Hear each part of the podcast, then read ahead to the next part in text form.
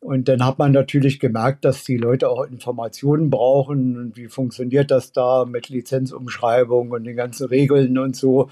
Und dann habe ich so die ersten 30 Seiten zusammengeschrieben und, und äh, so als Informationen, so, so einfach als Handout für die Piloten.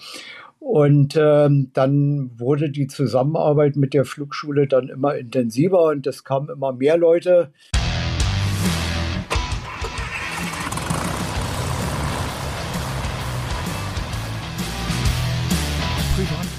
Privatpiloten Lounge FM, der Podcast für die allgemeine Luftfahrt von und mit Fritz, der Johann, Christian. Ja, hallo und herzlich willkommen zu einer neuen Folge der Privatpiloten Lounge. Ich bin Fritz, ich begrüße euch recht herzlich an den Podcast-Playern. Ich sag aber auch Moin nach Stade zum lieben Johann. Grüß dich, hallo. Moin. Hallo. Und Christian in Bielefeld ist auch dabei. Volle Mannschaftsstärke heute.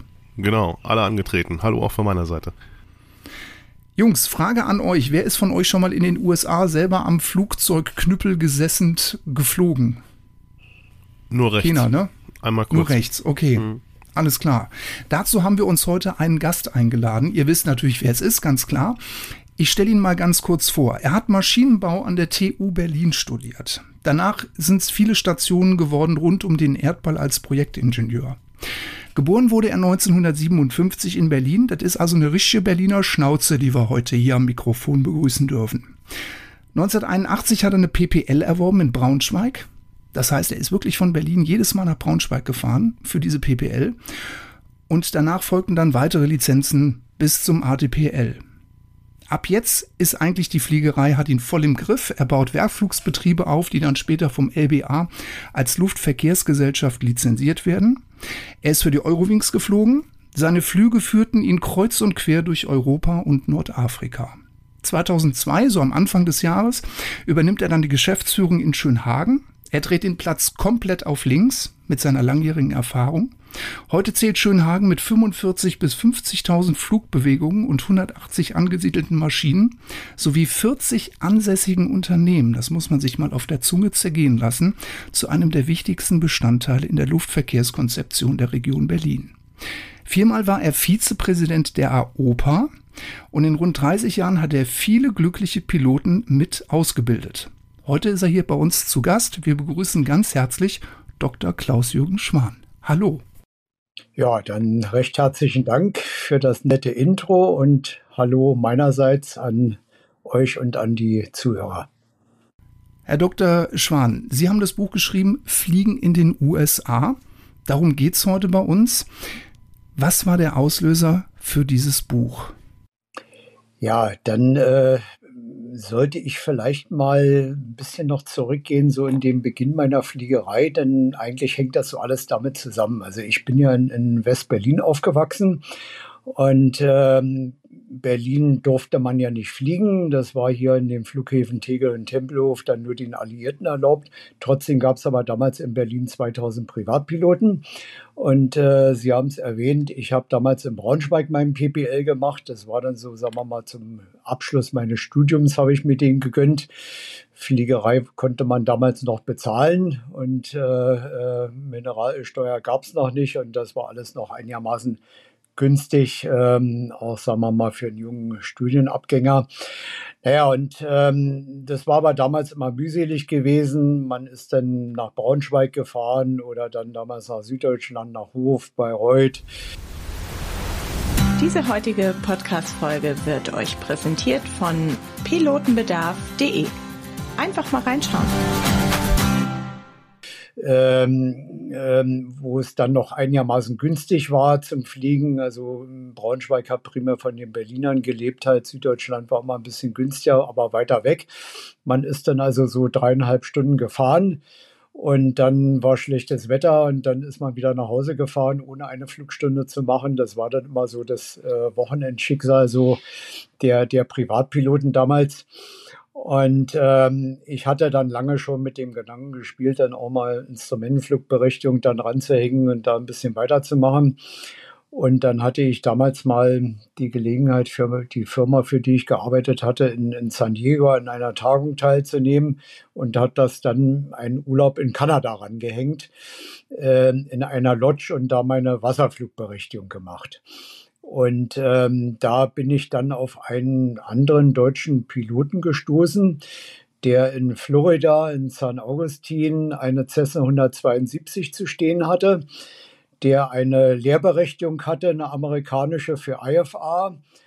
Und ähm, mit dem bin ich dann so ins Gespräch gekommen und gesagt, ach naja, Mensch, ich würde ja auch gerne mal IFA machen, aber in Deutschland immer so riesen Zeitaufwand und, und in Berlin geht das nicht und, und dann immer hinfahren und so. Und dann meint er, ach naja, sagt der Mensch, sagt er, macht er einfach mal Urlaub in Florida. Ähm, da kannst du bei mir wohnen, kannst da mit meiner Cessna 172 fliegen und ich habe die Lehrberechtigung und, und ähm, eigentlich Geld verdienen darf ich ja in Amerika auch nicht. Äh, also ich will auch gar kein Geld für haben, sondern zahlst ein bisschen was fürs Wohnen und fürs Flugzeug und dann können wir das machen. Ja, und dann bin ich so in den nächsten Osterferien dahin geflogen nach Florida ähm, war dann drei Wochen da und dann im Sommer nochmal, in Sommerferien nochmal und habe dann Instrumentenflugberechtigung gemacht und dann ähm, gleich noch ein CPL und Multi-Engine-Rating drangehängt, weil es Spaß gemacht hat. Und ähm, naja, und dann ähm, hatte ich dadurch eben auch so ein bisschen Kontakt zu der örtlichen Flugschule bekommen, weil das hat dann dieser Bekannte von mir hat einen Teil der Flugstunden gemacht und dann Prüfung und so den Feinschliff, der wurde dann in der örtlichen Schule gemacht. Und das war damals, äh, war das ähm, in den 80er Jahren auch noch nicht so verbreitet, also in den USA zu fliegen. Also das kannte kaum noch einer und, und ähm, die, die Angebote gab es hier auch noch gar nicht. Und, und äh, naja, und dann haben mich die, die, da war damals ein Norweger, äh, der Gier dort als Fluglehrer tätig und äh, der hat mich dann mal angesprochen und meinte, wenn ich sagte, das wäre doch eigentlich, gefällt dir das hier? Und sage ich, ja, ich finde das toll zum Fliegen. Und der meinte, na kann man nicht mal da ein bisschen Werbung in Deutschland machen. Und ähm, habe ich gesagt, ja, also warum nicht? Könnt das ja mal probieren. Ich inseriere da mal im Fliegermagazin und gucken wir, was dabei rauskommt. Ja, habe ich denn gemacht, dann haben sich die ersten Leute gemeldet. Und dann hat man natürlich gemerkt, dass die Leute auch Informationen brauchen. Und wie funktioniert das da mit Lizenzumschreibung und den ganzen Regeln und so. Und dann habe ich so die ersten 30 Seiten zusammengeschrieben und, und äh, so als Informationen, so, so einfach als Handout für die Piloten. Und ähm, dann wurde die Zusammenarbeit mit der Flugschule dann immer intensiver und es kamen immer mehr Leute. Also so in Spitzenjahren waren das zum Teil bis zu 150 Leute, die sich da im Jahr angemeldet haben. Und ähm, naja, und dann kamen natürlich immer mehr Fragen und immer mehr so Probleme aus dem Alltag, die ich dann immer alle aufgegriffen habe, versucht habe zu beantworten, zu klären. Und dann sind so aus diesen 30 Seiten, wurden dann im Nu dann schon 80 Seiten, die ich dann das erste Mal habe binden lassen. Und ähm, naja, und dann wurde das immer so mit jeder, jeder Auflage und jeder Neufassung umfangreicher, bis dann so ein Buch so ab der, sagen wir mal, vierten Auflage, so ein Buch von 400 Seiten entstanden ist, ähm, das dann immer regelmäßig immer wieder aktualisiert worden ist.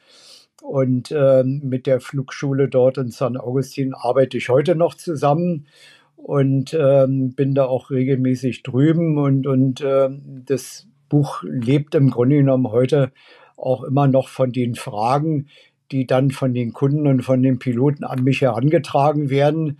Und äh, dadurch bleibt man immer aktuell und es kommen immer wieder auch neue Fragen dazu und Dinge ändern sich. Und ähm, davon lebt das Buch im Grunde genommen und, und äh, wird dadurch auch immer aktuell gehalten. Ne? Ja, Sie haben es gerade gesagt, 400 Seiten. Man hört's. Ähm, eines der beliebtesten Bücher bei uns im Shop. Ähm, wie lange haben Sie an Ihrer ersten Fassung gedauert, äh, gesessen und wie lange arbeiten Sie jetzt schon insgesamt an dem Buch? Ja, also insgesamt ähm, die erste, so die, die ersten, sagen wir mal, Seiten, wenn ich mal sage, die erste Auflage, die ersten 30 Seiten noch so geheftet, das ist schon 87 entstanden, also ist äh, 35 Jahre her. Und, ähm, und ähm, meine gut, dann hat man natürlich immer Dinge gesammelt, ergänzt und so. Und ich möchte mal sagen, so ab der vierten, fünften Auflage hat es dann auch mal richtig Arbeit gemacht. Also dann, dann habe ich im Grunde genommen dann die ganzen Fragen gesammelt, die sich ergeben haben. Und dann ist so alle zwei, drei Jahre, dann hat man sich dann rangesetzt. Und dann war das, möchte ich sagen, auch mal so ein, so ein halbes Jahr Arbeit gewesen für jede Auflage wo man dann durchaus auch mal so 400, 500 Stunden wieder reinstecken musste, um dann wieder alles zu aktualisieren, zu recherchieren und, und Gespräche zu führen, zu hinterfragen und so weiter. Und ich denke mal, das ist heute eigentlich auch so der, der Arbeitsaufwand, so 400, 500 Stunden, die man dann in jede Auflage so wieder neu reinstecken muss, um dann aktuell zu bleiben. Ne? Ja, da ändert sich ja einiges. Und ja. Ähm, Sie sagten. Ja, also jetzt die aktuelle Auflage ist ja jetzt auch schon wieder ein, äh, ein, paar Jahre alt. Also jetzt steht dann irgendwann auch wieder eine an und, und äh, wo man dann auch wieder anfangen muss, weil dort haben sich viele Sachen auch wieder in den letzten Jahren geändert. Jetzt gerade aktuell so mit der, der Erleichterung jetzt bei der Lizenzumschreibung ähm, die jetzt durch die bilaterale Vereinbarung zwischen USA und, und Europa entstanden ist, letztes Jahr in Kraft getreten ist. Ähm, das war ja auch so ein, so ein Thema, wo also die, die EASA und die FEE e fast zehn Jahre daran gearbeitet haben und, und was dann ewig nicht voranging, denn unter Trump auch wieder so ein bisschen ausgebremst wurde und ähm, dann ähm, eigentlich jetzt letztes Jahr dann erst äh, in, in, Kraft getreten ist. Ne? Mhm. Arbeiten Sie da komplett allein dran? Sie sagten ja, Sie arbeiten schon mit der Flugschule, aber ja, da arbeite ich, da arbeite ich allein dran. Ähm, ähm, ich habe zwar dann jemanden, der auch nochmal so, so ein bisschen so, so Korrektur liest, denn hinterher und, und auch Flieger ist und äh, sagen wir mal nochmal auf ähm, Fehler berichtigt und so, aber im Prinzip mache ich das alleine, ja. Die ähm, Infos, die da sind, sind ja sehr vielfältig. Von der mhm. Ausbildung über ähm, schon fertige Privatpiloten, die rüberfliegen. Ähm, wie viel von Ihren eigenen Erfahrungen steckt denn im Buch? Ähm, naja, gut, das kann man, kann man vielleicht prozentual nicht machen. Ich meine, dadurch, dass ich habe ja selber auch einen amerikanischen CPL und die amerikanische Lehrberechtigung, ähm, so dass ich dadurch natürlich auch so ein bisschen tiefer so in die Hintergründe auch äh, einsteigen musste. Äh, bin selber auch viel in den USA. Also ich denke mal, wenn ich so, so alle Aufenthalte jetzt so in 35 Jahren zusammenrechne, denn ich habe das mal irgendwann überschlagen, also habe ich bestimmt schon zwei Jahre in den USA drüben zugebracht und auch äh, Fliegen zugebracht jetzt im Laufe der Zeit. Da kommt dann doch immer einiges zusammen. Und ähm, so dass das natürlich sehr viel auch, auch eigene Erfahrungen sind. Ähm, aber man würde natürlich auch, wenn man jetzt nicht so, so ein Buch dann schreiben und, und betreuen würde, dann natürlich in die einzelnen Fragen auch nicht so tief einsteigen. Ne? Und ähm, dadurch, äh, dass man es dann natürlich auch dann, dann aufschreiben will und diese Dinge natürlich auch dann stimmen sollen und richtig sein sollen, ähm, äh, recherchiert man dann natürlich auch so ein bisschen tiefer zu den Fragen, die man sonst vielleicht als Pilot dann, wenn man selber fliegt, eine Oberfläche nicht mal ankratzen würde oder manchmal auch am nächsten Tag schon wieder vergessen hat. Und, und so macht man sich eine Notiz, recherchiert noch mal ein bisschen nach und steigt dann natürlich auch ein bisschen tiefer dadurch ein. Also insoweit ist es immer eine Kombination aus beiden eigene Erfahrung und dann, dann Recherche. Ne? Und, und äh, wie gesagt, und sehr viel kommt eben auch einfach durch die, die Kunden, durch die Flugschüler, weil die dann auch wieder mit Problemen konfrontiert werden, mit denen ich selber vielleicht gar nichts zu tun hatte. Und ähm, äh, die Fragen versucht man dann natürlich auch ordentlich zu beantworten und, und hakt da nochmal nach und recherchiert nochmal. Und das ist dann so eine Mischung aus allem. Mhm. Na, ist ja gut, wenn man da viel Input hat. Ja. Was hat sich denn in diesen 30 Jahren am meisten verändert? Wahrscheinlich Stichwort 11. September, aber vielleicht gibt es ja noch. Ja, also, also ich meine, es hat sich nicht alles zum Guten geändert, das muss man auch sagen. Also Amerika selber hat sich, hat sich verändert. Äh, das merkt man auch. Ich ähm, denke, das merken wir alle irgendwo. Und ähm, möchte mal sagen, so in den 80er Jahren, da war das, äh, ja, das Fliegen dort eigentlich easy, einfach. Äh, man war überall willkommen, äh, auch als Ausländer. Und ähm, meine Amerikaner haben natürlich gegenüber uns hier den großen Vorteil, dass Fliegen dort im Grunde genommen Alltag ist. Das ist ein alltägliches Fortbewegungsmittel. Ähm, das ist auch nichts Besonderes, da eine, eine Pilotenlizenz zu haben und Pilot zu haben. Also egal, ob einer das jetzt in seiner Freizeit macht oder beruflich macht, das ist eigentlich eine normale alltägliche Angelegenheit. Äh, und man nutzt da so, so, eine Cessna 172, so wie man hier ein, ein Auto benutzen würde. Ne? Und äh, demzufolge ist es natürlich auch mal ein bisschen preiswerter geblieben, weil einfach der Markt immer ein Vielfaches größer ist. Ähm, alles, was mit Fliegen zu tun hat, ob das äh, Ersatzteile sind, ob das Dienstleistungen sind, Flugzeuge sind, äh, Treibstoff ist, das war in den USA immer ein Touch äh, günstiger gewesen. Und, ähm, und das führt eben dazu, dass sich Fliegen dort eben auch im Grunde genommen jeder Normalverdiener irgendwo leisten kann. Ne? Das heißt also, da ein Flugzeug zu betreiben, das kostet eben auch nicht mehr als bei uns ein Mittelklassewagen zu betreiben. Und ähm, das führt eben auch zu der größeren Verbreitung. Nun muss man sagen, ähm, das ganze Fliegen ist natürlich, das fing dann mit, mit Zero 911 an. Ähm, äh, da war erstmal, also ich war dann so sechs Wochen äh, nach Zero 911 dann, dann in den USA gewesen und äh, bin da auch geflogen und habe also gemerkt, dass man manchmal auch so ganz komische Reaktionen hatte halt im Funk, wenn die gemerkt haben, am Akzent, da ist ein Ausländer im Funk. Ne? Ähm, also die haben Echt? einen so, so das, das ja, ja, also das war gerade in diesem, diesem äh, ähm, äh, Winter dann nach Zero 9-11. Also ich war dann, glaube ich, im, im November dort, dort drüben gewesen und bin auch geflogen und habe das so richtig gemerkt, wenn man dann einen Verkehrsflughafen anfliegen wollte oder so, so bestimmte Strecken, die man sonst gewohnt war zu fliegen, dass die einem manchmal über ganz komische Verfahren so außenrum dann äh, äh, geführt haben und, und eher zurückhaltend waren. Also das war ganz komisch. Ne? Alleine dadurch, dass man Ausländer war im, im Funk, das merken die natürlich am Akzent, äh, ist man irgendwo mh, mm, zurückhaltender behandelt worden, als man das vorher gewohnt war. Ne? Und vorher war das immer so, dass dann auch die, die Controller also dann offen waren, wenn die gehört haben, da ist ein Ausländer im Funk und die haben gerade Zeit gehabt.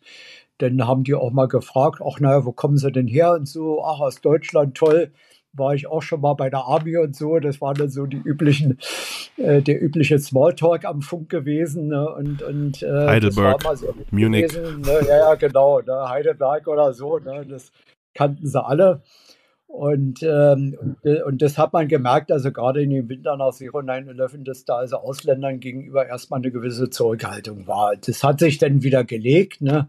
Also so ein Jahr später, denn wenn man da war, dann war das wieder weitgehend normal gewesen. Ne? Aber das war, war schon eine komische, komische Stimmung erstmal. Ne? Und dann ähm, hat sich eigentlich in der Folge da auch eine gewisse Bürokratie aufgebaut äh, in Verbindung mit der, der Fliegerei, äh, die dann auch eben eben alles, was, was Ausbildung angeht, Lizenzumschreibung und, und alles so ein bisschen, sagen wir mal, doch mühseliger und aufwendiger gemacht hat. Ähm, also das, das fing dann an so mit diesem Ausbildungsvisum. Ne? Ähm, das gab es zwar schon, schon immer in den USA, also das kannte ich schon in den 80er Jahren. Aber ähm, und, ja, gut, der eine Flugschüler hat es beantragt, der andere nicht. Äh, da hat sich aber eigentlich nie einer darum gekümmert, ob einer das jetzt hat oder nicht. Also wenn einer ein PPL mit dem Touristenvisum gemacht hat, dann, dann hat es auch keinen geschert. Ne? Und da, da sind, da hat man die Zügel dann eben doch angezogen. Ne? Also das ist dann im Laufe der Jahre auch immer weiter perfektioniert worden. Und ähm, mittlerweile ist es auch so, dass ähm, dort der INS also dann regelmäßig Kontrollen auch in den Flugschulen macht äh, sich da anschaut, äh, was stehen da für Flugschüler in den Büchern und, und, und wer ist da aktiv. Und dann gucken die also auch schon, dass die Leute da auch alle ein Ausbildungsvisum haben. Und wenn einer es nicht hat, dann sitzt der innerhalb von 24 Stunden dann im Flieger und, und fliegt wieder nach Deutschland. Ne? Und die Flugschule kriegt dann auch ein Problem. Ähm, also da muss man, da muss man mittlerweile aufpassen. Ja, das ist ja bei den Amerikanern dann auch nicht mit großen Verfahren verbunden. Also wenn man in Deutschland einen, einen ausweisen, ausweisen will, dann, dann dauert es erstmal eine ganze Weile, bis er dann schriftlichen Bescheid bekommt und der kann da auch vor Gericht noch angegriffen werden und so.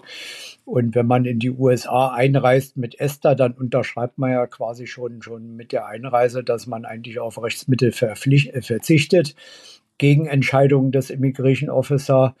Und ähm, die Amerikaner sind da eigentlich ganz rigoros. Ne? Also wenn einer da, wenn die der Meinung sind, der ist da äh, nicht rechtmäßig eingereist oder macht nicht das, was er vorgegeben hat zu machen bei der Einreise, dann dauert das keine 24 Stunden, dann sitzt er wieder im Flugzeug äh, zurück nach Europa. Ne? Das geht. Das, äh, kurze Frage an der Stelle. Ja. Das, das gilt dann aber äh, im Grunde bei einer vollen PPL-Ausbildung. Also, oder ja, also mittlerweile ja. Also das, das ging so, das war auch die letzten Jahre immer noch so ein bisschen schwammig gewesen und, und äh, dass man auch sagen konnte, naja, also wenn einer jetzt schon eine europäische Lizenz hat und macht dann eine amerikanische, dann braucht er nicht unbedingt ein Visum. Oder wenn einer jetzt mal zehn Stunden dann nur für ein CPL oder Multi-Engine macht, naja, dann ist das ja auch nicht so Vollzeitausbildung, dann geht es auch. Also mittlerweile ist es aber tatsächlich so, dass jeder, der, der eine US-Lizenz erwirbt, dass der tatsächlich dieses Ausbildungsvisum braucht, ähm, egal in welchem Umfang und was er vorher schon mitbringt. Die einzige Ausnahme, die es jetzt gibt, ist eben nach dieser neuen bilateralen Vereinbarung. Also wer denn nach dieser, dieser TPL, das ist ja diese, diese äh, technische Ausführungsrichtlinie, ähm, dort ein, ein PPL oder Instrument-Rating umschreibt, der kann das relativ formlos machen. Also der braucht dann weder dieses Ausbildungsvisum noch diese Sicherheitsüberprüfung, die ja dann auch ab 2004 gekommen ist. Ähm, da geht's ähm, jetzt neuerdings wieder so ein bisschen, bisschen vereinfacht und mit wenig Formalismus.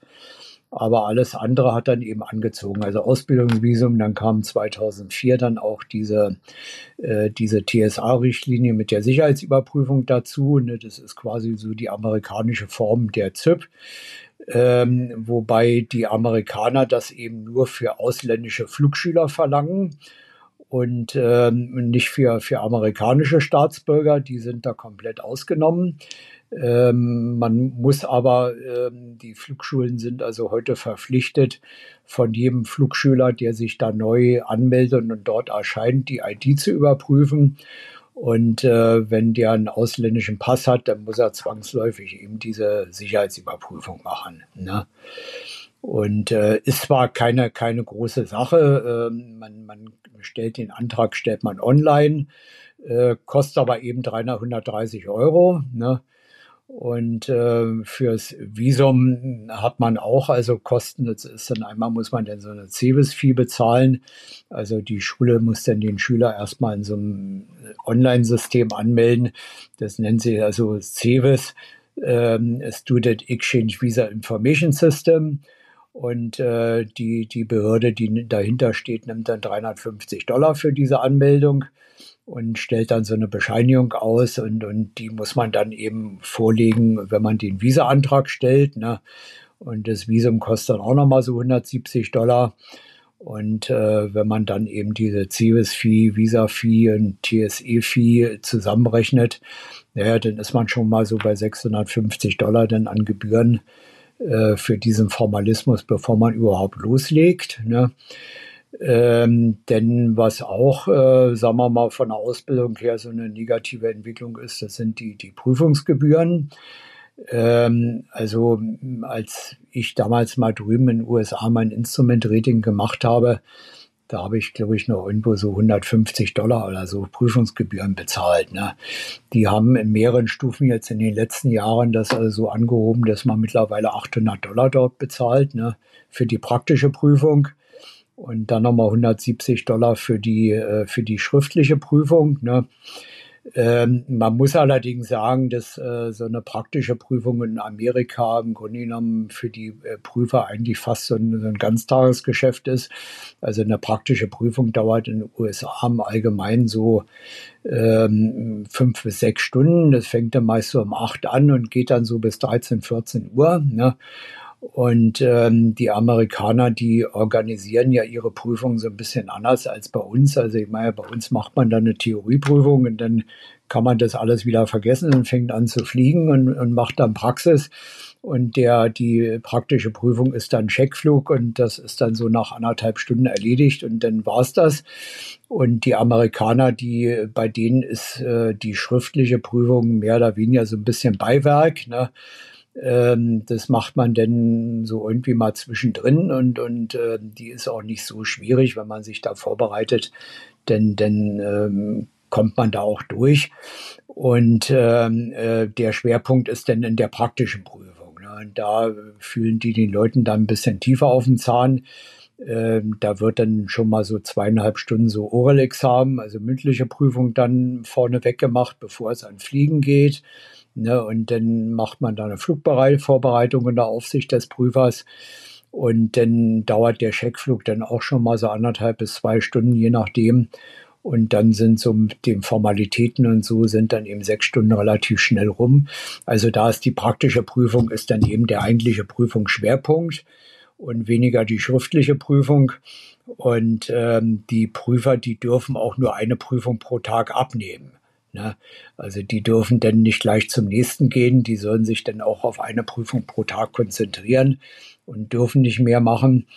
Und ähm, insoweit äh, ist das für die dann eben so ein Tagessatz. Ne? Und die Prüfungsgebühren, die sind dann so in Stufen von 200 so auf 300 Dollar, 400 Dollar, 600 Dollar und mittlerweile 800 Dollar gestiegen. Und das ist dann natürlich schon so ein stolzer Preis.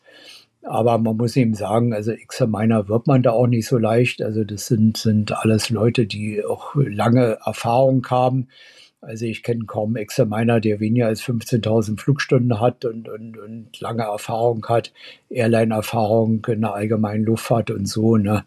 Und das sind dann auch Leute, die es dann gewohnt sind, sagen wir mal, gut zu verdienen in der Luftfahrt und die dann als Prüfer dann nicht weniger bekommen wollen. Und ähm, die sind dann im Allgemeinen auch gut ausgelastet. Also wenn da so ein Examiner so jeden Tag so eine Prüfung abnimmt, dann hat er auch ein ganz gutes Monatssalär. Ne? Aber stimmt. es ist, sagen wir mal, auch, äh, auch äh, so, vielleicht auch ganz interessant sind. Also ich meine, es gibt ja in Amerika über 700.000 Pilotenlizenzen und das funktioniert natürlich auch nur, wenn man dieses ganze System sehr stark standardisiert. Ne? Und das ähm, merkt man auch, dass das in den letzten Jahren sich, sich auch von den Prüfungen geändert hat. Also egal von den Rahmenbedingungen, klimatisierter Raum und, und Utensilien und so, bis zu dem, was der Prüfer macht, ist das alles sehr, sehr stark standardisiert. Also die, die Examiner haben da dicke Handbücher, wie sie eine Prüfung abzunehmen haben.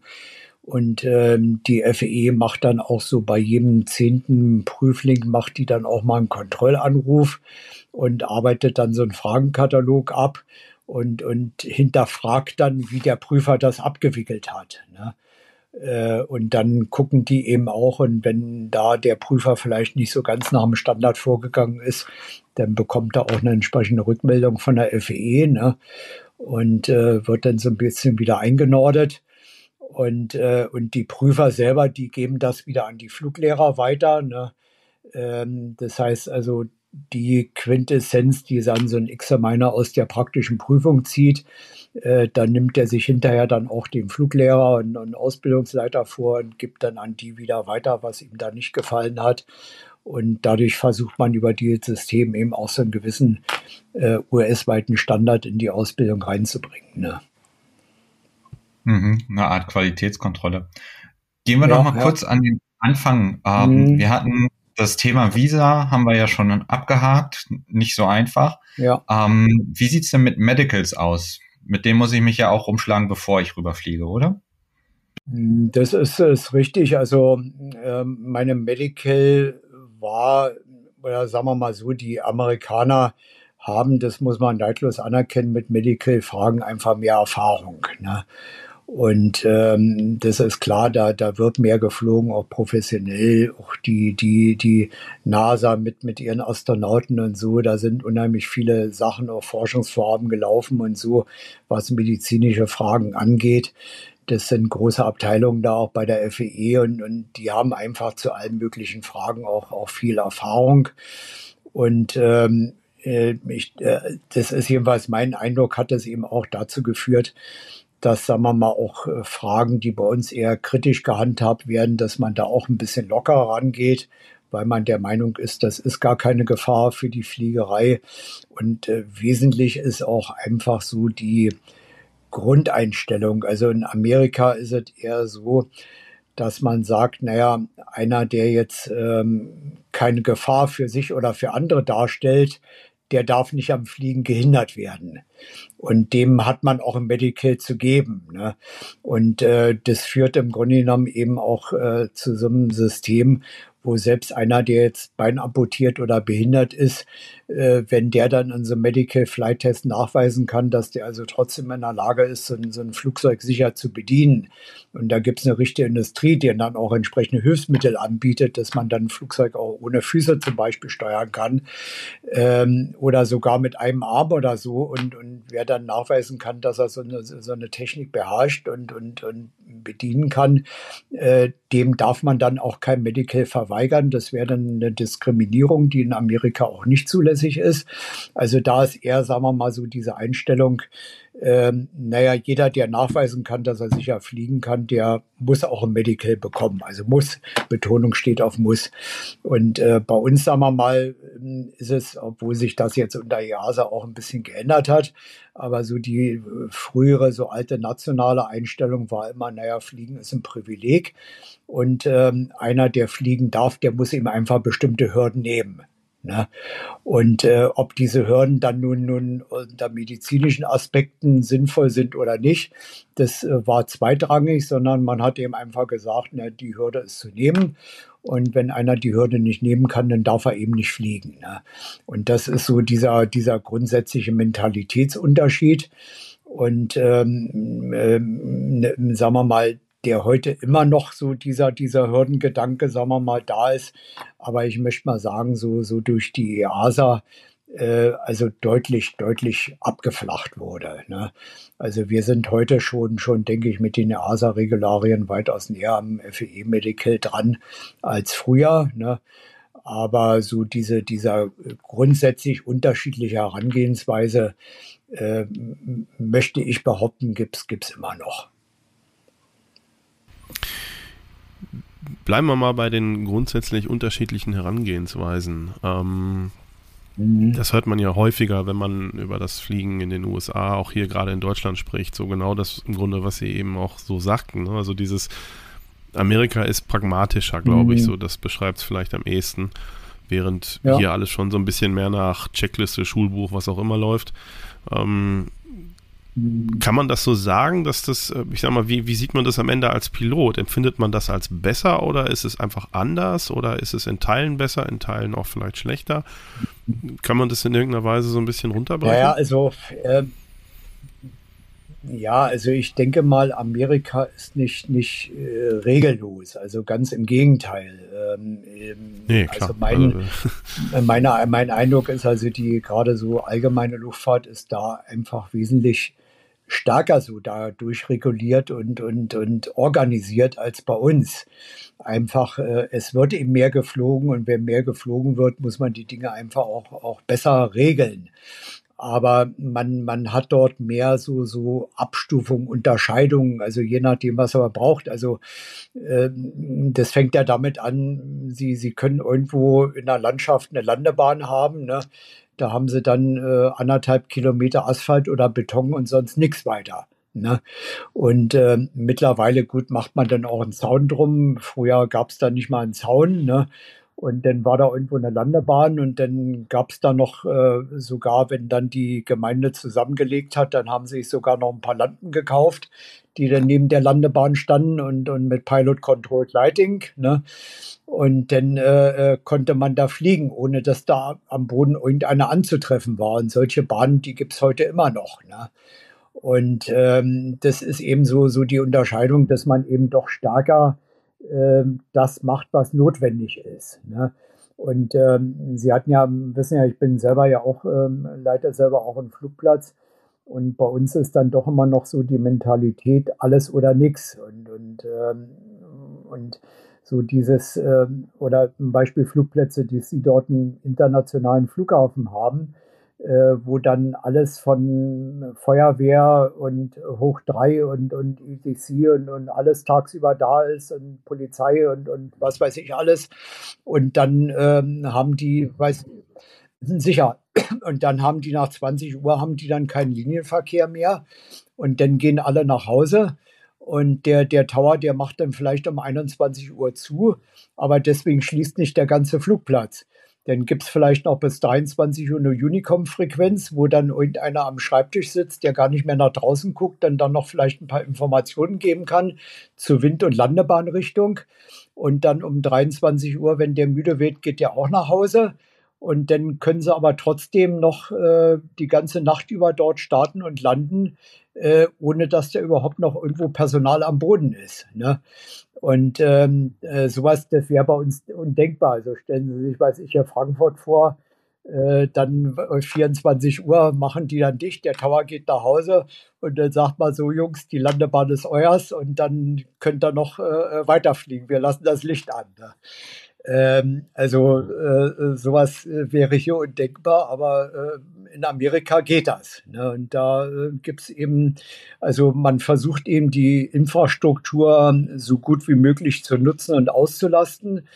Ähm, Nachtflugbeschränkungen sind da also auch nicht unbedingt ein Thema, gerade in der General Aviation, da ist das eigentlich kein Problem, da 24 Stunden zu fliegen. Und äh, man, man hält dann gerade, sagen wir mal, auch so Regionalflughäfen und so, die ja auch ETC haben, ähm, ähm, dann Class C Airspace und so, ne? Da wird dann einfach der Class C Airspace dann nachts äh, ab einer bestimmten Uhrzeit aufgehoben und dann, dann ist das äh, im Grunde genommen unkontrollierter Flugplatz und dann kann man da, da munter äh, weiterfliegen. Ne? Und ähm, das finde ich eigentlich ein sehr, sehr, sehr gutes System. Ne? Und äh, sagen wir mal so, diese, diese, diese abgespeckte, das, äh, sowas fehlt bei uns. Ne? Also wir haben dann entweder alles oder nichts. Ne? Hm. Also im Grunde schon, was wir auch eingangs sagten oder was Sie auch sagten, ähm, es gibt natürlich Regeln, es gibt auch entsprechend viele ja. Regeln, weil halt viel mehr mhm. Verkehrsteilnehmer da sind ja. oder auch andere Regeln, aber grundsätzlich gilt so ein bisschen über allem so die Regel, wo ich niemanden störe oder wo es, wo es keine Probleme gibt, dann machen wir auch keine Regeln, also speziell dafür. Ja. ja. Okay. Jetzt gibt es ja im ja, Grunde. Dann hat man natürlich auch, ich meine, Amerika ist natürlich ein großes, weites, weites Land. Ähm, ich meine, wenn man in, in Florida unterwegs ist, äh, Florida ist so, gehört mit zu den Staaten, die am dichtesten beflogen sind. Ne?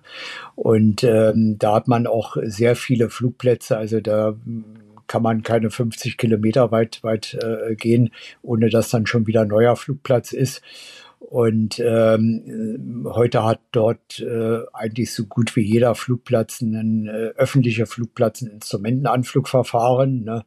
Also die Flugplätze, die öffentlich betrieben werden, der Allgemeinheit zur Verfügung stehen. Das sind so rund dreieinhalbtausend Flugplätze in den USA. Insgesamt gibt es sogar 19.000.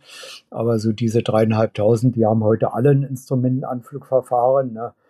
Äh, wenn Sie sich da so bestimmte Ecken angucken, so Tampa Bay zum Beispiel, da haben sie 14 Flugplätze rund um die Tampa Bay, die alle ein Instrumentenanflugverfahren haben. Und das bekommt man alles auch hin und bekommt das koordiniert und das, das funktioniert auch. Ne? Und ähm, da, ähm, ähm, da würde eine DFS, die würde da abwinken und sagen, nee, machen wir nicht, geht nicht. Und, und äh, das, das kriegen die dort alles hin. Und das funktioniert aber eben auch nur, ähm, weil es nach Regeln funktioniert. Und weil sich da auch alle diszipliniert halten. Also auch der Pilot, äh, der dann ähm, äh, auf so einen unkontrollierten Flugplatz, wo der unten nicht besetzt ist, dann hinfliegt und sich dann selber mit Blindmeldung da einfädelt und so, der hält seine Regularien strikt ein und macht seine Blindmeldung. Mhm. Ne? Und also, deswegen funktioniert das auch alles. Ne? Ja, also das Thema so Good Airmanship, das ja. hört man zum Teil auch öfters hier im Vergleich zu USA, dass das doch da ein bisschen strikter mhm. läuft, also weil die Leute es selber alle tun. Ja, ja. das einem, ist eben auch, Level. Ich, ne? Eben, und ich meine, wie gesagt, ich bin ja selber, habe ja selber die amerikanische Lehrberechtigung und der kenne ich das auch, also so dieses Szenario-Based Training, wie die das nennen. Ne? Äh, dass man immer äh, bestimmte Szenarien auch durchspielt. Was machst du jetzt, wenn das und das ist und so. Da fängt man in der ersten Flugstunde schon an mit den Leuten. Ne? Und das begleitet die im Grunde genommen durch die ganze Ausbildung durch. Ne? Also so diese, diese Entwicklung des Airmanship halt und, und bestimmte Dinge nachdenken, was man macht und, und voraussehen und so. Ne? Also das ist ähm, da schon sehr stark ausgeprägt in der Ausbildung. Ne? Hm. Stichwort Ausbildung. Ähm, mhm. Im Grunde gibt es ja jetzt für uns, wenn wir jetzt also für uns, jetzt die Nicht-Amerikaner, gibt es ja eigentlich zwei Wege, wie man in den USA fliegen kann. Das eine ist, ich habe eine Lizenz, dann, dann mhm. sprechen wir möglicherweise über eine Validierung, also quasi ich kriege eine Anerkennung meiner ausländischen Lizenz. Ja. Und das andere ist halt, ähm, ich, ich mache halt äh, einen kompletten eigenständigen äh, ja. US-PPL.